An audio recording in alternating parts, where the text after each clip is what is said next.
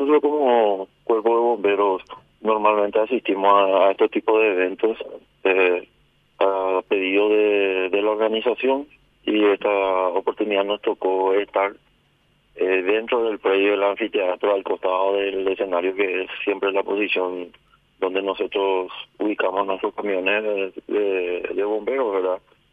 Con, el fin de que exista un siniestro en lo referente a, lo que sea incendio principalmente debido a que también hay compañeros paramédicos de servicios privados que son contratados exclusivamente para esa función.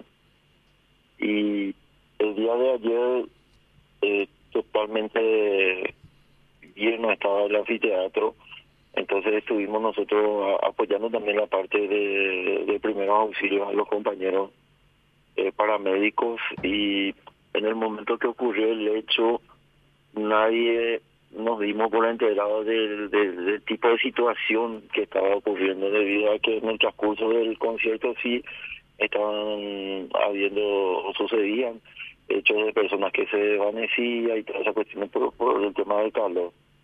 Pensamos capaz que haya sido uno de esos, pero ya con la alteración del público de ese sector ya nos dimos cuenta que se trataba de otra cosa y acudimos raudamente eh, del sector derecho del escenario hacia el sector izquierdo donde sucedió todo.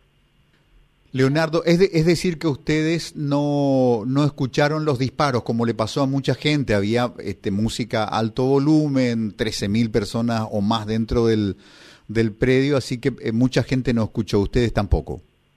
No, no, no. Eh, eh, al costado derecho, centro del escenario, nadie se percató de, del hecho. O de lo, de, del estruendo posible de un arma no, no se logró escuchar. ¿Llegaste a reconocerla en el momento en que la, la subiste en tus brazos? ¿Fuiste ayudado por otras personas? Vimos en, en algunas eh, fotos y videos. Sí, así fue. Eh, cuando el colectivo, la, la, cantidad de gente ya empezaba a direccionarnos hacia donde estaba ocurriendo, eh, realizamos un, corrido rápido detrás del escenario. Eh, fui el primero en llegar de la parte de, prevención y encontré eh, el cuerpo principalmente de, de, Vita que estaba en el suelo, estaba ensangrentado y no me percaté de la presencia del otro cuerpo que estaba prácticamente un metro y medio por la cantidad de gente que había en el lugar que estaba rodeando y, lo pues, costó muchísimo trabajar por, por todas las, personas que estaban y, y por la euforia del momento, la adrenalina que, que todos estaban desesperados. Leonardo, y ahí lo que procede es primero la inmovilización de la persona para poder para poder moverla del, del, sitio, alzarla a la, a la camilla, inmovilizar la, este, eh, las zonas más delicadas, cuello, cabeza. ¿Cómo, ¿Cómo, es el protocolo? Sí, lo, lo primero en la llegada de, en el lugar, lo que eh, dice el cuerpo de, de Vita, a la revisión de los signos vitales, los cuales ya no, no, no, no contaba en ese momento que, que yo hice la revisión, por lo cual procedía a realizar la reanimación cardiopulmonar eh, fue medio ciclo prácticamente, eh, hice como 15 compresiones a la altura del tórax, con lo cual volvió a respirar. Y eh, al momento de estar haciendo esa maniobra me percato que al lado estaba el otro cuerpo porque la gente eh, prácticamente me dio luz para mirar y, encontré el otro cuerpo también al lado. Una vez que eh, volvió vitales de Vita solicité inmediatamente la, la tabla espinal que sí es para la inmovilización y los compañeros procedieron a traerlo, la inmovilizamos y en el lugar se encontraba una, una fiscala que era parte de, los espectadores quienes quien ella particularmente no nos indicaba los procedimientos a realizar en ese momento porque ella estaba preocupada por la contaminación de la escena. Alba Rocío Cantero. Sí, así mismo, ella con quien estuve ahí permanentemente en contacto y me manifestaba cómo deberíamos proceder por, por tratarse de una escena de crimen.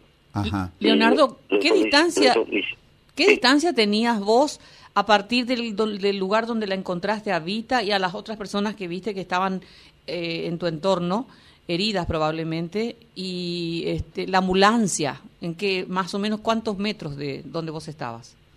Sí, eh, ella fue trasladada del lugar del hecho hasta la ambulancia aproximadamente a unos 150 metros por detrás del escenario.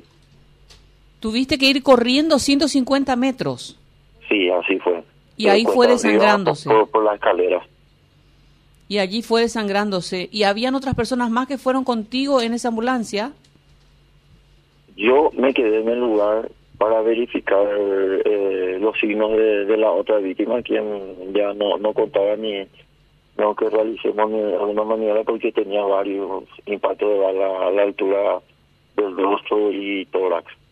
Y ella fue trasladada por los compañeros paramédicos eh, al Hospital Nacional de Itagua.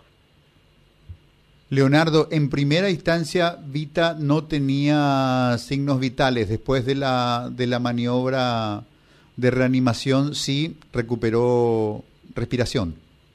Así fue, así mismo fue. Y vos le hablabas, le decías algo, ella ya había perdido el conocimiento porque se ve en algunos de los videos movimientos de sus brazos. Sí, ella estaba, eh, las pupilas ya no reaccionaban, eh, tuvo pérdida de masa encefálica, o sea, evidente, eh, era leve, pero efectivamente era grave la, la herida que tenía a la altura de, la sien, digamos.